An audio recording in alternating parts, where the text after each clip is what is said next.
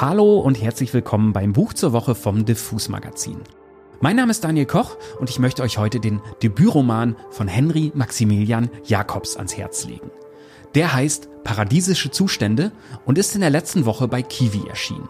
Und ich freue mich sehr, Henry gleich zum Interview im Studio begrüßen zu können.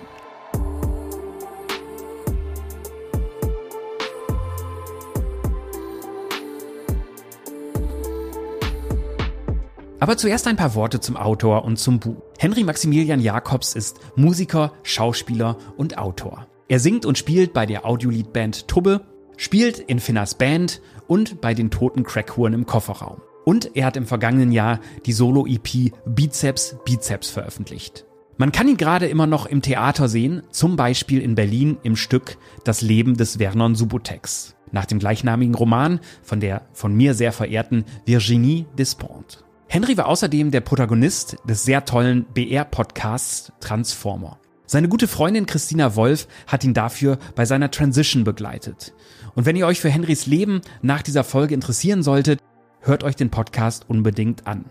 Mit Christina hat Henry auch früher im Jahr ein Interviewbuch veröffentlicht, das den Titel trägt All die brennenden Fragen. Ein Gespräch über Transerfahrungen. Und nun kommt eben paradiesische Zustände.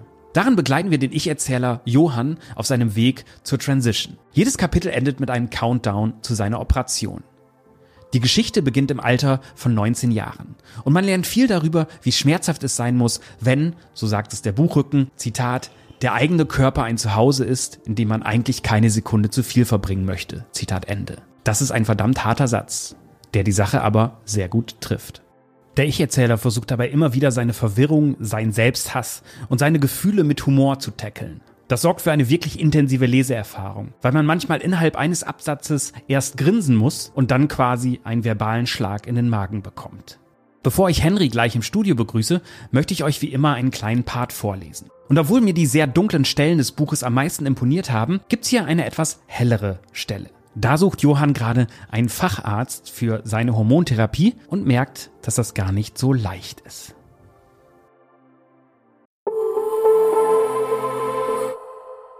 Meine Kontakte zur Bodybuilder-Szene sind nicht vorhanden und mein Hypochonder-Sein verbietet mir Experimente mit Anabolika. Also bleibt mir nichts anderes, als für meine Hormontherapie einen Arzt aufzusuchen oder sehr viel hochgespritzte Zuchtbullen auf den Mund zu küssen. Ich entscheide mich für den Arzt.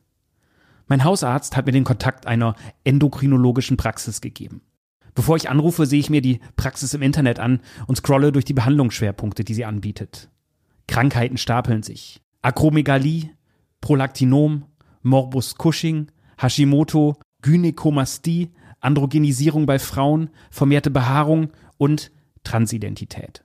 Mir graut davor anzurufen. Zum einen, weil ich Telefonieren an sich so unangenehm wie pelzige Zungen nach dem Rotweintrinken finde zum anderen, weil ich nicht weiß, was ich sagen soll. Ich nehme mir einen kleinen Zettel und kritzle ein paar Stichpunkte darauf. Besonders gut gefällt mir, dass ich in meiner Panik meinen Namen darauf vermerke. Sicher ist sicher. Johann Schneid.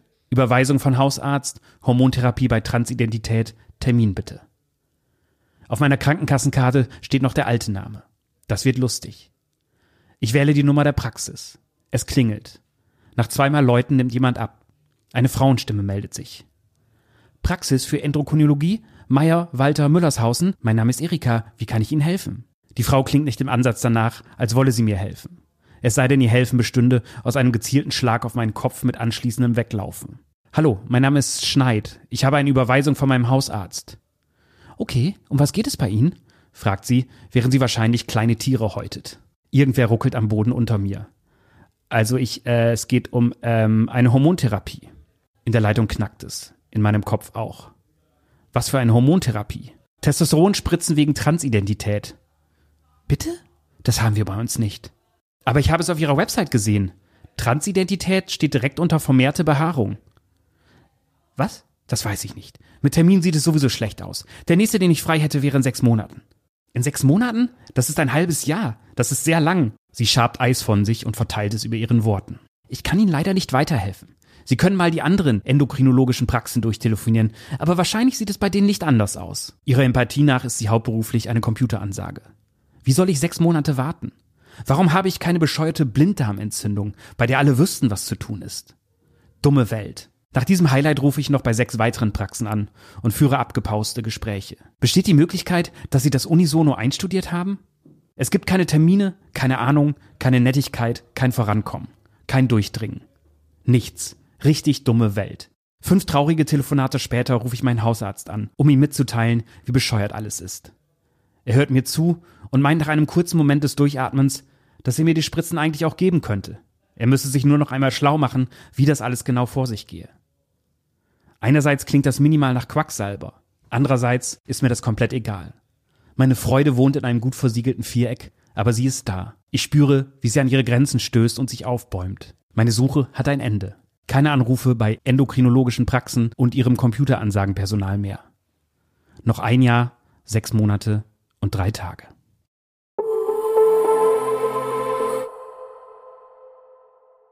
Ja, und dann schalte ich jetzt mal in den Interview-Modus und äh, direkt ins Studio sozusagen und freue mich sehr, Henry Maximilian Jakobs äh, zu begrüßen dürfen. Hallo Henry, wie geht es dir? Ich grüße dich.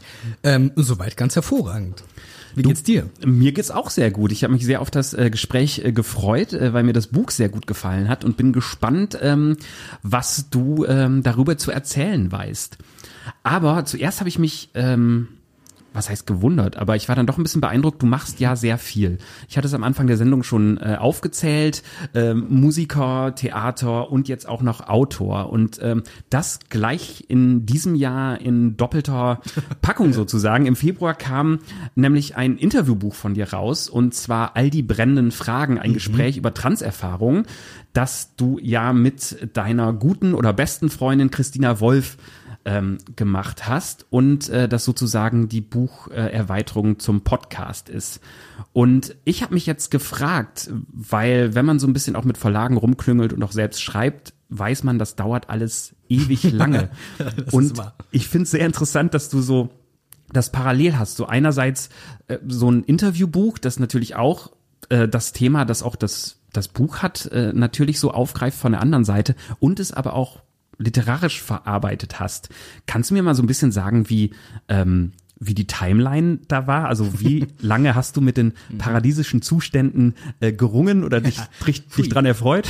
Mich, ja, es war ein Hin und Her.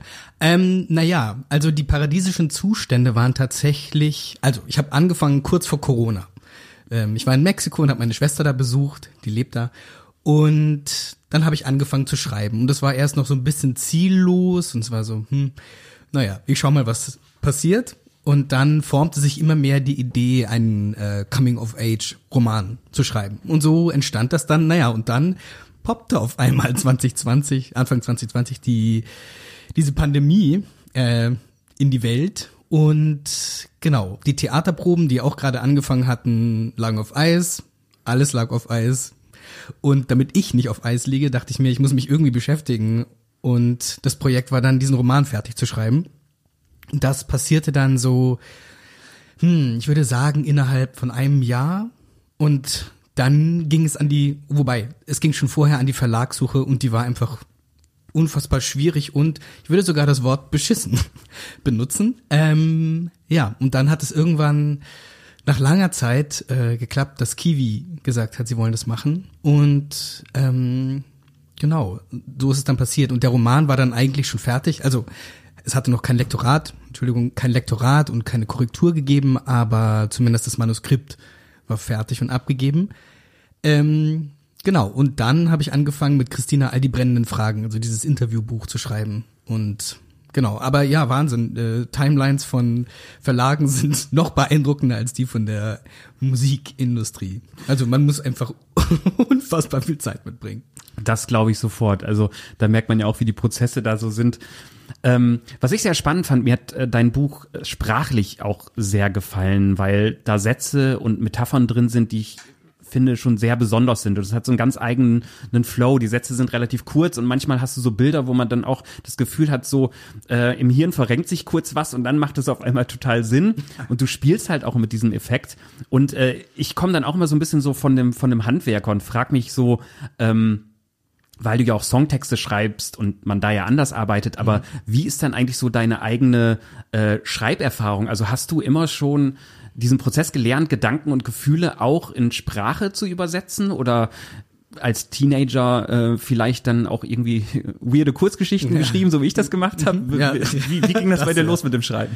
Ähm, ja, tatsächlich mit so komischen Kurzgeschichten irgendwie und dann ich finde, wenn man anfängt zu schreiben, ist man ja noch so unbedarft und man hat nicht dieses, oh, diese Angst vom Schreiben, die, ich würde vermuten, sehr, sehr viele Menschen, die kreativ arbeiten und schreiben, was auch immer, ähm, kennen und das war eigentlich im Nachhinein irgendwie ganz schön. Man setzt sich so an den Computer und schreibt einfach drauf los und denkt sich nicht so, oh Gott, ich vermisse diese Zeit. Same hier. Oder?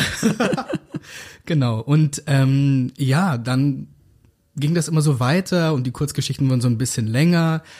Und ja, irgendwann war dann der, natürlich, ich meine, wer hat nicht diesen Gedanken, oh, ich sollte unbedingt einen Roman schreiben.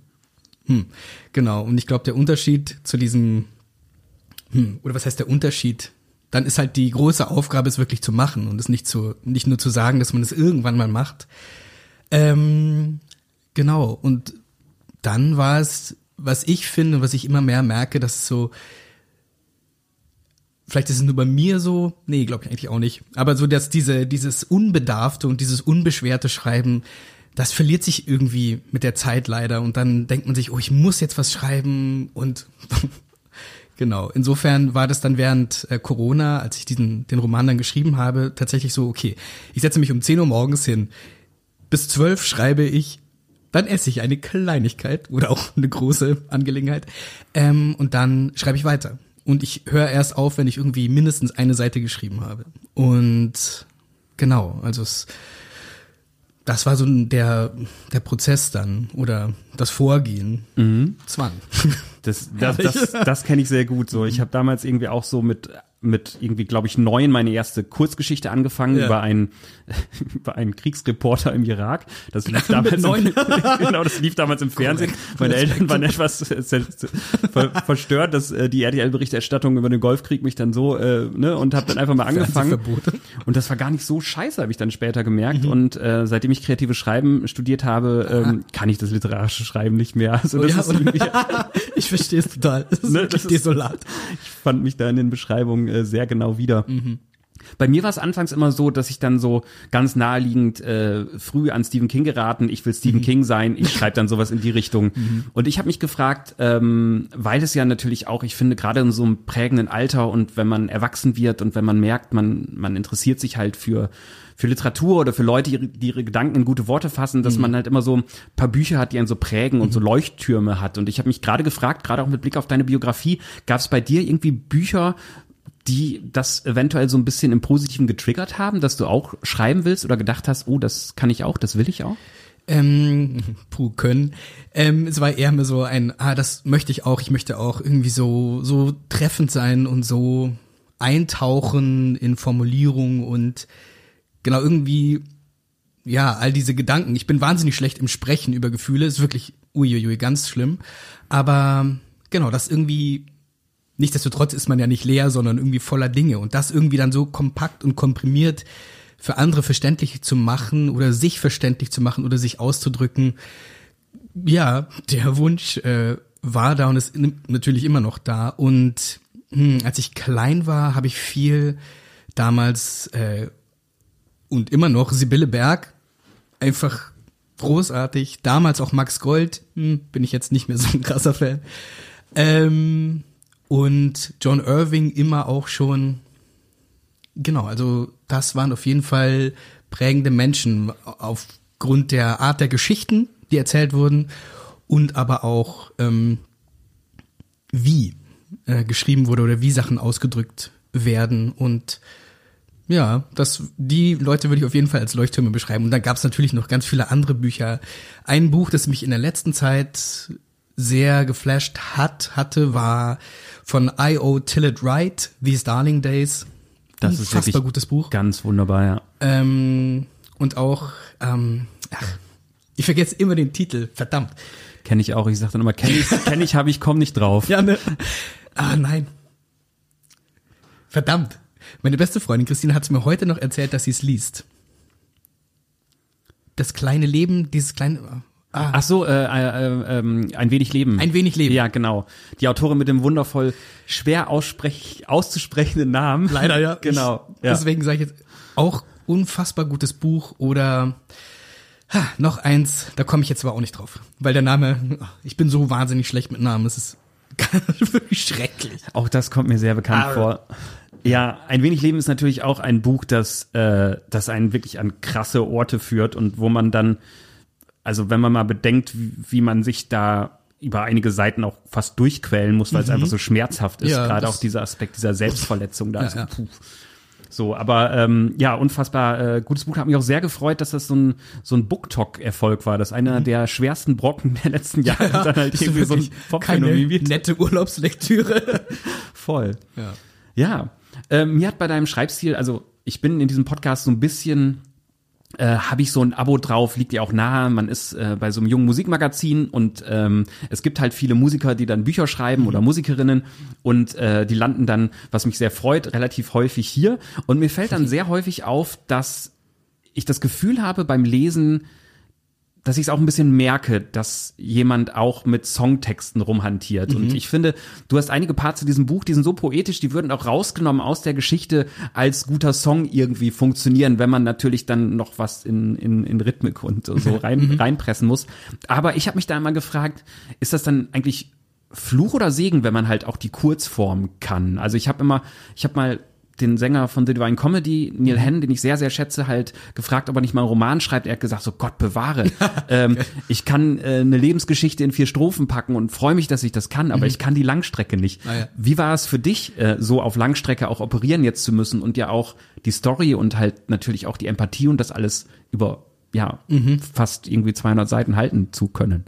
Mhm. Es sind sogar 352. 300 Seiten sogar. ah, Teasing.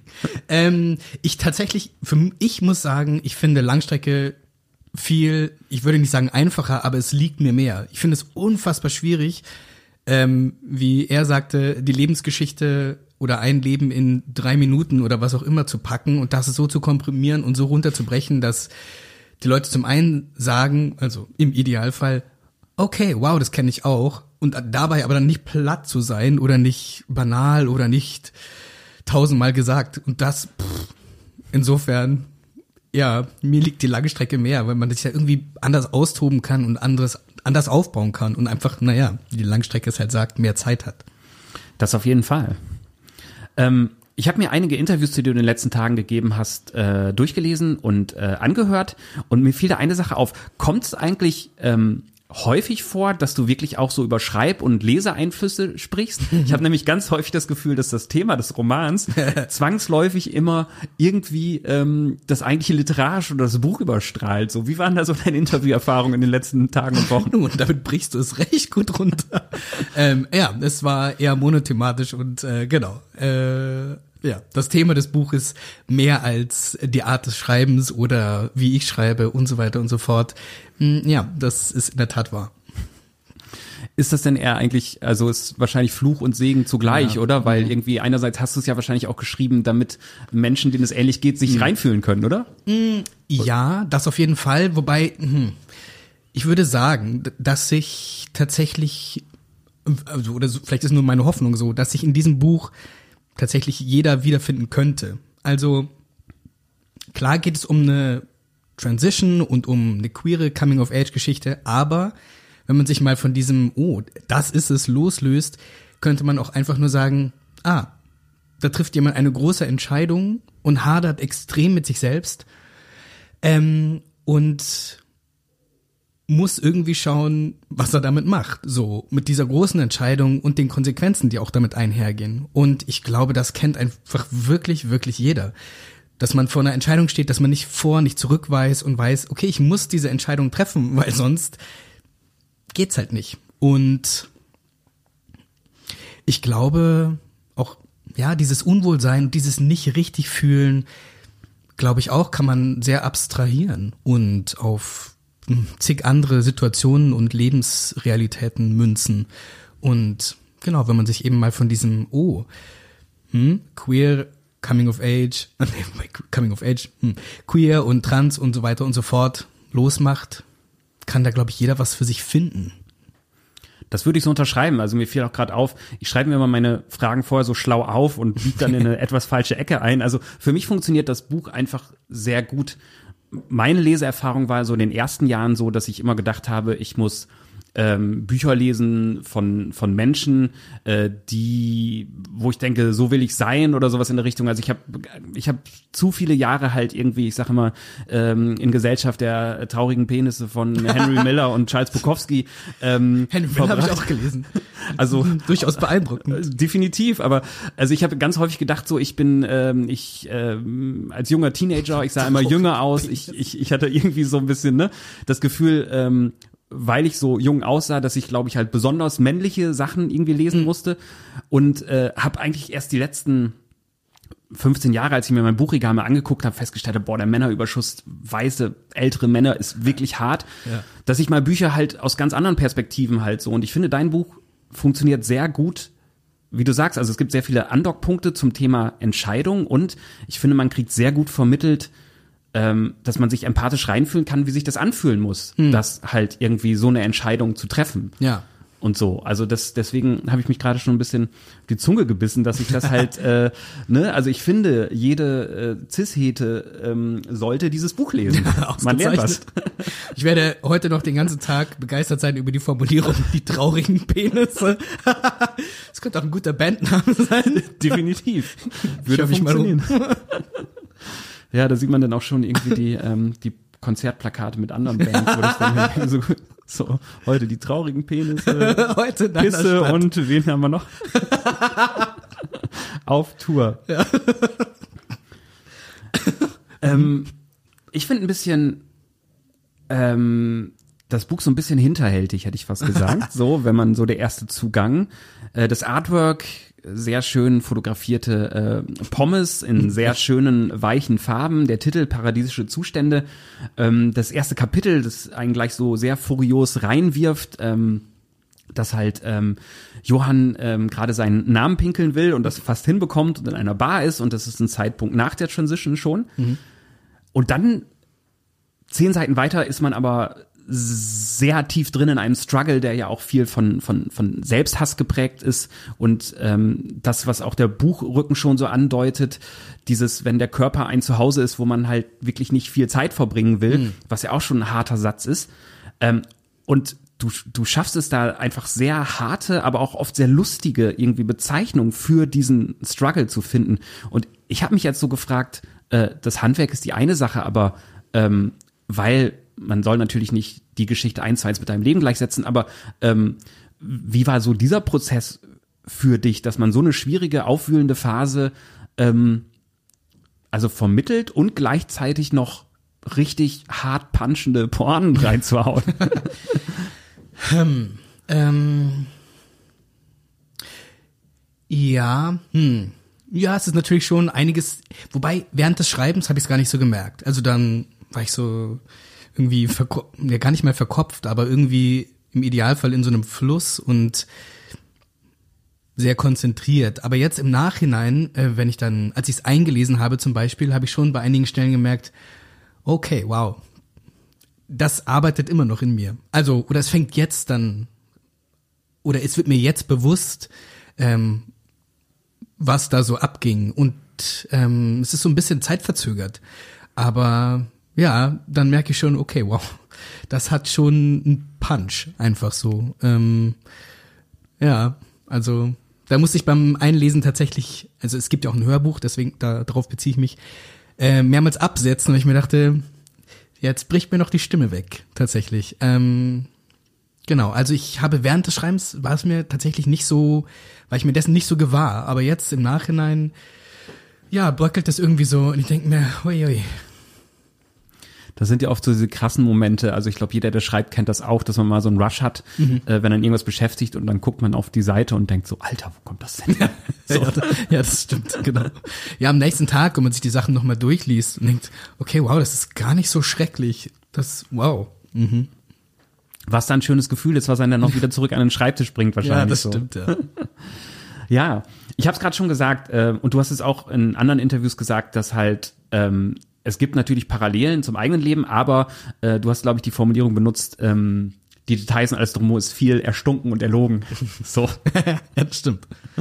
Und ähm, ich habe mich aber an einigen Stellen gefragt, weil es ja auch meiner Meinung nach sehr gut funktioniert, um diesen, diesen Weg nachzuzeichnen, wenn man jetzt zu dieser großen Entscheidung kommt, eine Transition zu machen. Und man begleitet den Erzähler da auf sehr äh, außergewöhnlichen Behördengängen. Hm. Und ich war da immer hin und her gerissen, weil einerseits sind die halt so bizarr und es gibt so ein paar Fakten auf diesem Weg, wo man sich fragt, so ja, warum? Das ist doch total entwürdigend, entmündigend, dass äh, er das jetzt machen muss, bevor er diese Entscheidung überhaupt fällen darf. Mhm. Und gleichzeitig habe ich mich aber dabei erwischt zu sagen, so ja, okay, aber äh, interessant ist ja zumindest schon, dass es einen typisch deutschen Behördenweg für sowas gibt. Wo, wenn nicht hier? Wo, wenn nicht hier, genau. Äh, magst du vielleicht noch mal erzählen, wie, wie du äh, diesen Weg so be bewertest oder erfahren hast und ob du das Gefühl hast, dass da was passiert, dass das leichter wird oder werden kann? Also, ähm, es ist ja tatsächlich ein, äh, also ein Weg, wenn man sagt, okay, man möchte eine Transition machen ähm, und medizinische oder oder und oder ähm, bürokratische Maßnahmen ergreifen, das äh, zwei unterschiedliche Wege sind, die miteinander sich manchmal berühren, aber eigentlich nichts miteinander zu tun haben. Ähm, und das bürokratische hat natürlich äh, mit Ämtern zu tun, also und Gerichten oder einem Gericht, wo man einen Antrag stellt, dann Gutachter zugewiesen bekommt, Gutachten einholen muss ähm, und sich nun allerhand sehr spezielle, nicht zwingend dem Thema zugehörige Fragen stellen muss, lassen muss. Ähm, genau, mit den Gutachten geht man dann zum Gericht, dann der Richter oder die Richterin entscheidet dann, ob das alles ein großer Unfug ist, dann kriegt man einen vorläufigen Beschluss und dann kriegt man irgendwann einen rechtskräftigen Beschluss. Mit dem kann man dann alle seine Dokumente ändern. Ähm, und der medizinische Weg ist äh, von sehr vielen, naja, Begutachtungen auch geprägt und Arztbesuchen und Therapeutinnenbesuchen und Indikationsschreiben, äh, Nachweisen, Wartezeit, äh, Anträgen beim, bei der Krankenkasse und beim medizinischen Dienst der Krankenkassen, die dann auch wieder ein Gutachten anfertigen und dann, wenn wirklich äh, sehr viel Zeit vergangen ist, dann kriegt man eventuell eine äh, Genehmigung von der Krankenkasse. Genau. Und dieses, dieses Warten ist ja auch sehr präsent in dem Buch. Also mhm. ich habe es im Intro schon gesagt, jedes Kapitel endet quasi mit einem Countdown. Mhm. Und ähm, das in, in solchen Zeiten, wo so viel passiert, ist ja relativ krass. Also ich schätze mal, so ein Wunsch wäre wahrscheinlich auch, dass man diesen Vorgang irgendwie äh, ver ver verkürzt oder ja. wäre das zu ähm, zu naheliegend. Was? ähm, ja, in der Tat. Das ist eine Forderung, dass, äh, dass einfach dieses Warten verkürzt wird und dass es nicht mehr so fremdbestimmt ist und dass diese äh, Begutachtungspflicht abgeschafft wird. Und es soll ja ein Selbstbestimmungsgesetz kommen.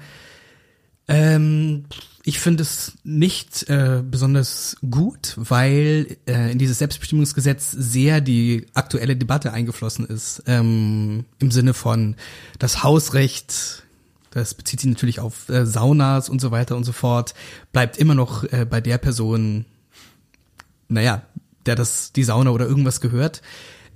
Und natürlich, das steht im Gesetz. So die Frage ist, also nicht nur in dem Selbstbestimmung, Selbstbestimmungsgesetz, sondern im allgemeinen Gesetzestext.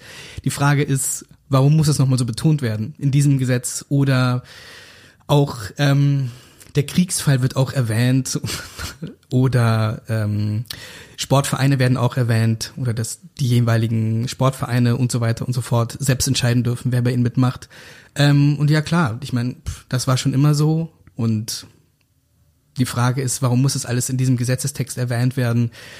Ähm, also da ist schon sehr viel eingeflossen, was aktuell heiß debattiert wird, aber leider von den falschen Leuten. Vielmehr nicht debattiert, äh, debattiert wird, sondern einfach laut rumgebrüllt wird und gefordert wird, ohne jetzt irgendwie, scheint es mir mit äh, Betroffenen, um mal dieses schreckliche Wort zu verwenden, äh, gesprochen wird und deren Meinung und Erfahrungswerte auch äh, berücksichtigt werden.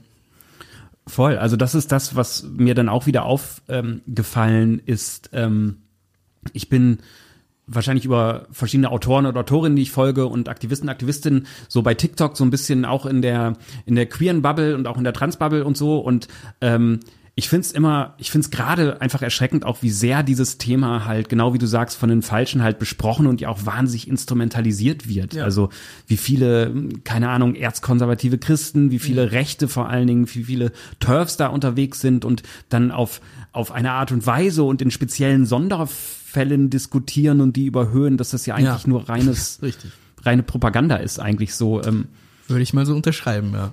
Ist das auch was, was dir so jetzt gerade auch, wenn das Buch jetzt veröffentlicht wird oder gerade im großen Scheiße auf dem Internet, der manchmal auch sehr schön ist, aber manchmal auch sehr schlimm, mhm. ähm, siehst du, dass sich das ein bisschen verstärkt hat oder kann man noch hoffen, dass das so eine aufgeblasene Debatte von den rechten Kreisen ist, die hm.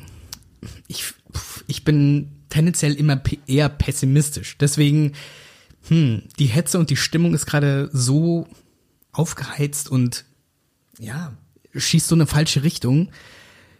Die Gesetzeslage in den USA zum Beispiel, wie sich die wirklich äh, verschlimmert hat in den letzten Monaten und was die CSU gerade in Bayern veranstaltet, was die AfD veranstaltet, das ist ein ja. richtig desolat und es ist, klar kann man sagen, ja, das ist Hetze, aber es ist halt wirklich auch sehr gefährliche Hetze. Also, ich meine, dieses Jahr ist schon wieder jemand auf einem CSD angegriffen worden und verprügelt worden. Letztes Jahr ist auch jemand angegriffen worden und äh, dabei umgekommen. Also der ist ja erschlagen worden. Ähm, es ist ja illusorisch zu glauben, dass man immer nur hetzt und zündelt und zündelt und nie ein Feuer kommt.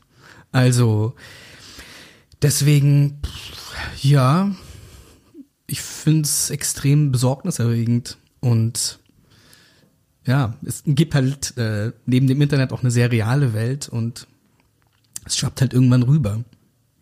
Und hm, ja, das ist meine wenig hoffnungsfrohe Aussage dazu. Ja, ich äh, habe befürchtet, dass wir da rauskommen, weil es ist ja auch ja, tatsächlich, äh, also äh, ne, und das ist ja auch die eigene Empfindung, also dass ich, dass ich das einfach auch krass finde, wie das wie gesagt, wie es halt instrumentalisiert wird und mhm. wer sich da halt äh, äußert und was man da auch, wo ich dann auch immer denke, so, was triggert diese Leute so? Also gerade halt mhm. auch diese, diese, diese Männer-Männers, wo ich dann immer sage, so krass, also warum, warum ist das, warum beunruhigt oder warum macht die dieses Thema so? Ich verstehe es halt nur so bedingt. Ich glaube auch, weil es einfach ist. Tatsächlich. Es ist ein einfaches Ziel. So. Ähm, das, die Leute springen drauf an. Warum sie sich dann so, also ich, diese Ängste zu schüren, funktioniert ja bei vielen. Was die große Angst ist, ich vermag es nicht zu sagen.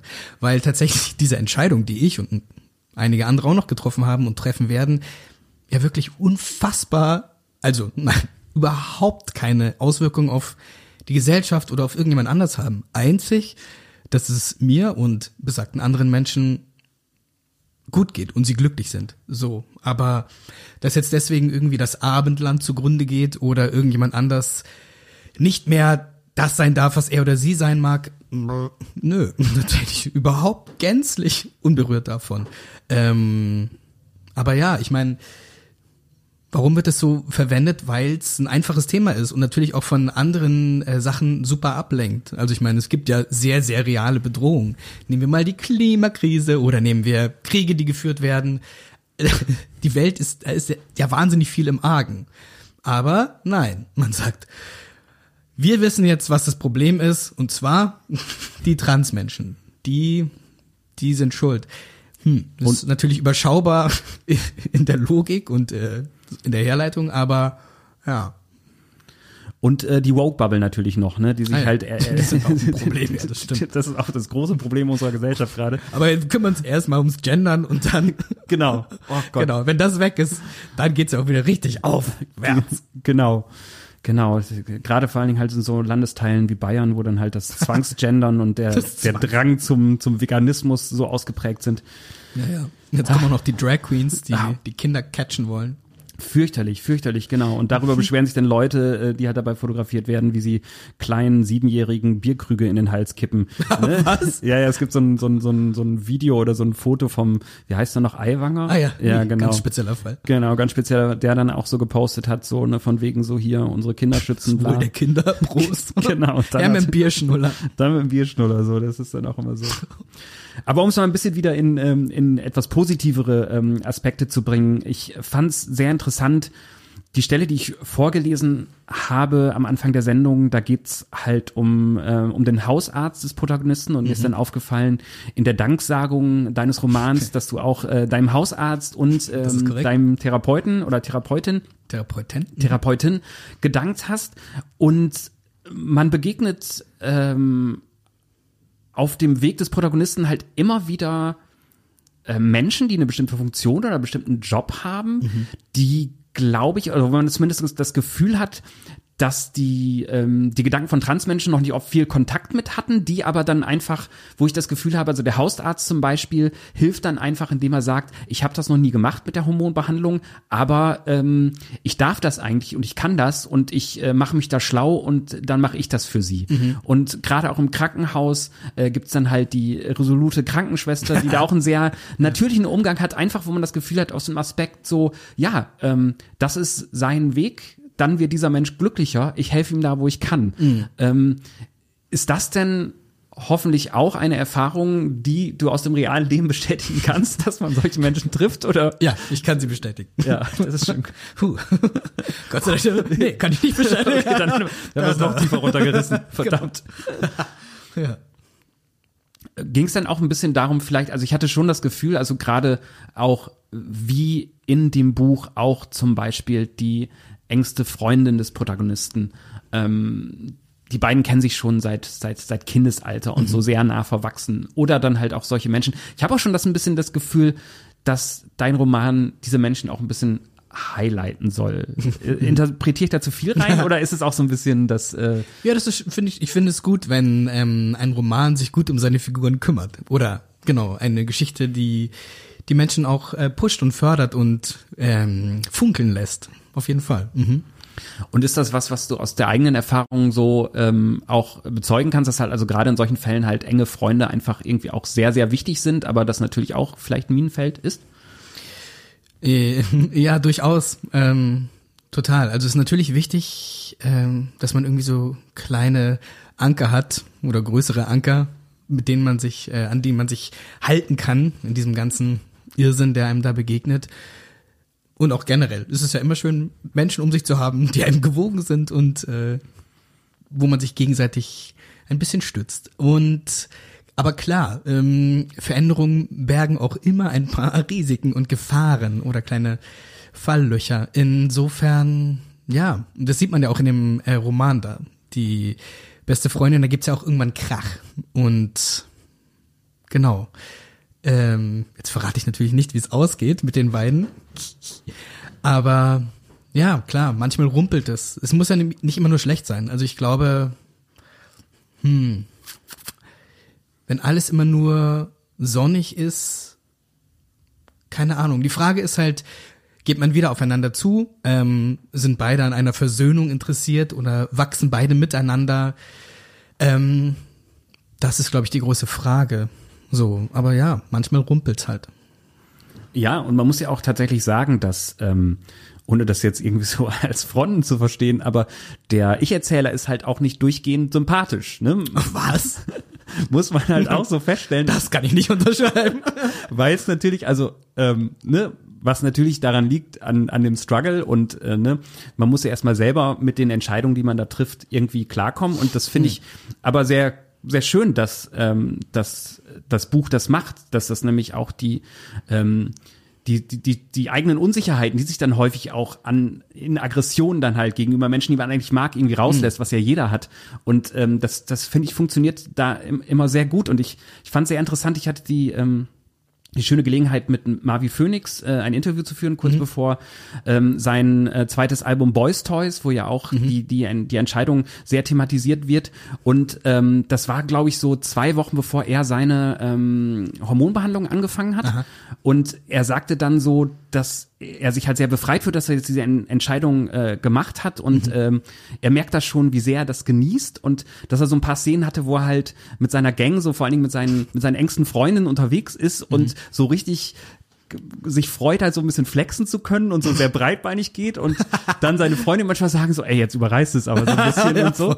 Und Absolut. das fand ich auch in, in deinem oder in eurem Podcast und in einem Buch ganz interessant, so dieses, diesen Prozess des, ähm, des, des, des Auslevels so, so, so ein Und bisschen. schießt manchmal übers Ziel hinaus. Das äh, kann ich durchaus bestätigen. Haben denn so eigentlich dein, dein engster Freundeskreis oder gab's gab's so, ich, ich finde ja gerade so, ich habe, glaube ich, noch kaum einen Autor oder Autorin interviewt, wo, wo man das Gefühl hatte, die vertrauen voll in ihre Schreiber. Also Selbstzweifel ist, glaube ich, auch so ein totales irgendwie Literaturding. Irgendwie. äh, wer waren so bei dir so die Erstleserinnen oder Erstleser? Ähm, ich habe mich wirklich wahnsinnig zurückgehalten. Also, puh. Ähm, ich habe manchmal, ich glaube, ich habe, na, Moment, wer war's? Ich glaube, Suki war tatsächlich eine der ersten, die, weil, ich, weil sie war eigentlich die einzige, die das Ganze, nein, das stimmt nicht. Sie hat das Manuskript gelesen und dann noch eine sehr liebe Freundin von mir, die äh, in Portugal lebt, die mir auch ähm, wertvolle Hinweise gegeben hat in Sachen, was funktioniert nicht dramaturgisch oder was würde sie noch äh, überdenken und so. Ähm, diese beiden und dann äh, Eva von Hundreds hatte ich auch mal was geschickt, genau, auch eine liebe Freundin und genau, wobei die hatte nicht das ganze Manuskript, die hatte, ich weiß nicht mehr welchen Auszug. Ähm, genau, das waren so die Menschen, die es gelesen haben. Und sonst, äh, Marius von Meinburg hat auch noch, das ist ein Regisseur, der auch an der Schaubühne unter anderem tätig ist. Dem hatte ich es auch noch geschickt, eine frühe Version, einfach weil ich äh, dramaturgische Tipps haben wollte. Genau, und der hat das auch gelesen und mit mir gequatscht. Das waren so die Menschen. Das ist natürlich auch ein interessanter Punkt, ne? wenn man dann eine, ich glaube, das erste Buch wird wahrscheinlich bei, bei allen sehr emotional sein und dann die richtigen Menschen zu finden, die dann auch hartes, handwerkliches Feedback geben, ist wahrscheinlich gar nicht so leicht. Ne? Das will man ja dann auch oft nicht hören. So. ja, nee. Man will ja nur hören, dass man wahnsinnig großartig ist. genau so, hey. Das ist ja brillant, mein Gott. ja. Ja, cool. Ja, ähm, dann sind wir auch schon fast, ähm, fast äh, am Ende des Gesprächs angekommen. Ähm, ich, was mich aber noch interessiert, wir haben es im Vorgespräch schon kurz ein bisschen angerissen, dass ähm, in ganz vielen Texten steht, dass dann wirst du als Transaktivist benannt mhm. ähm, und das Thema überstrahlt dann so ein bisschen das Reden ähm, über die Literatur und es ist natürlich auch ein bisschen nach dem nach dem Interviewbuch und nach diesem Buch, das auch dieses Thema hat, liegt so ein bisschen auf der Hand. Aber ich finde jetzt sehr spannend, wo du diese sehr persönliche Geschichte jetzt in Literatur verwandelt hast mhm. und jetzt ein hoffentlich sehr erfolgreiches Buch rausgebracht hast, ist ja wahrscheinlich schon die Frage so, was kommt so ein bisschen als Follow-up? Und du musst jetzt gar nicht irgendwie groß was, ähm, was Also. jetzt, was jetzt, ne? Aber äh, wird's der große Detektiv-Noir-Roman, der wär so übermaskuline Bukowski abklatscht? Oder ähm, Ich meine Henry Miller. genau, was wäre der große, der große Traum jetzt? ähm, oder wo, wo, wo, wo siehst du dich in den nächsten Büchern? Was reizt dich noch so an Geschichten, die man erzählen könnte? Ähm, mhm. Ja, also ich meine, dieses Thema im Sinne von eine Coming of Age oder hm, wie mir das das Thema Trans so hervorgehoben behandelt wird in dem Buch, ich, das ist jetzt glaube ich mal auserzählt für mich.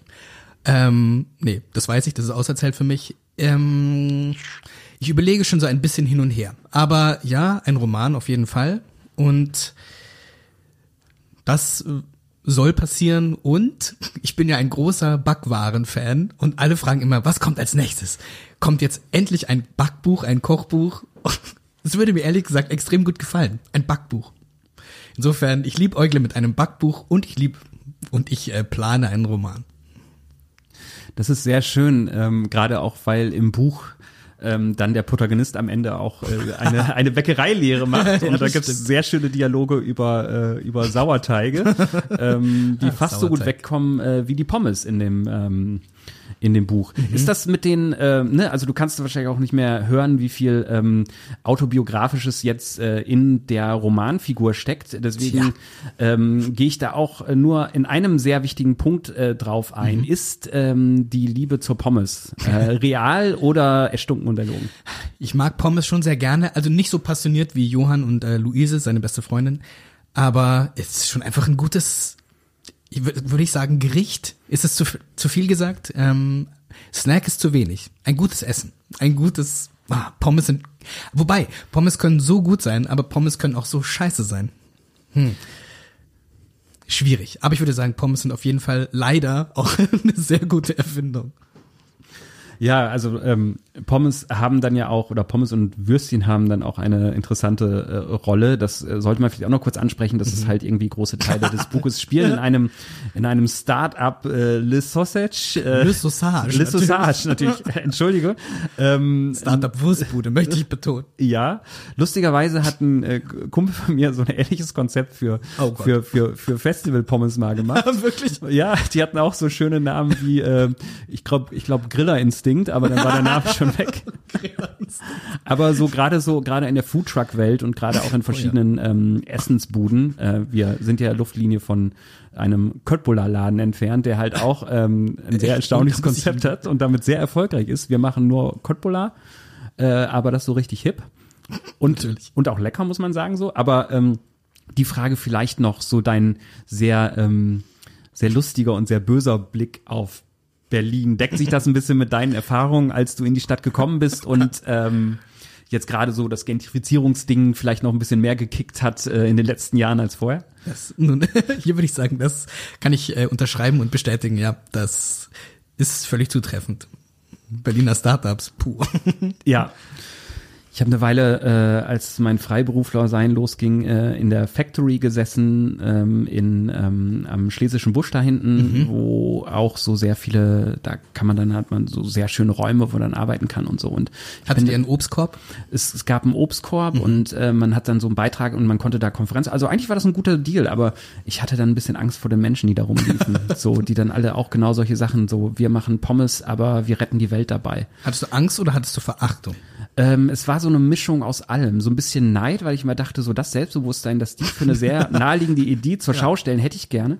Ähm, aber dann hatte ich so ein bisschen Angst vor denen. weil die haben das, glaube ich, wirklich geglaubt, dass man mit Pommes die Welt retten kann. Und ich, ich, ich fände es schön, wenn es so wäre. ja, Pommes Weltrettung. Warum nicht, sage ich. Total. Ja, eine allerletzte Frage noch, weil ähm, mir das gerade so in den Sinn kommt, dass du ja wirklich sehr viel äh, tust auf verschiedenen Spielfeldern. Ähm, was liegt denn demnächst eigentlich bei dir noch so an? Gibt's noch, äh, wird's jetzt wieder mehr Theater, wird's mehr Musik, wird's jetzt äh, gleich wieder ins Buch stürzen oder magst du noch einen kleinen Ausblick geben, wie es bei dir weitergeht in den nächsten Monaten jetzt? Also, ähm, zuerst gibt's einige Lesungen äh, mit den paradiesischen, na, ich lalle schon mit den paradiesischen Zuständen. Ähm, da freue ich mich sehr drauf, weil die sind erfahrungsgemäß immer ganz entzückend. Und das Geile an Lesungen ist ja auch, dass man einfach nur kein Equipment hat, nur sein Buch. Und man stapft so durch die Lande und setzt sich hin und liest. Das ist sehr, sehr großartig. Ähm, dann wird's Ende des Jahres ein neues Album mit von Tubbe geben. Oh, schön. Äh, da freue ich mich auch schon sehr drauf. Ähm, genau, und sonst ähm, hoffentlich noch mehr Theater, weil Theater ist einfach wirklich eine sehr großartige Angelegenheit. Ähm, genau, an der Schaubühne. Und ja, so wurschtel ich mich äh, durch die Zeit. Ja, sehr schön. Ich glaube, bei der nächsten Aufführung vom, äh, vom Vernon Subutex werde ich dann auch noch versuchen, ein Ticket zu ergattern. Ausgezeichnet.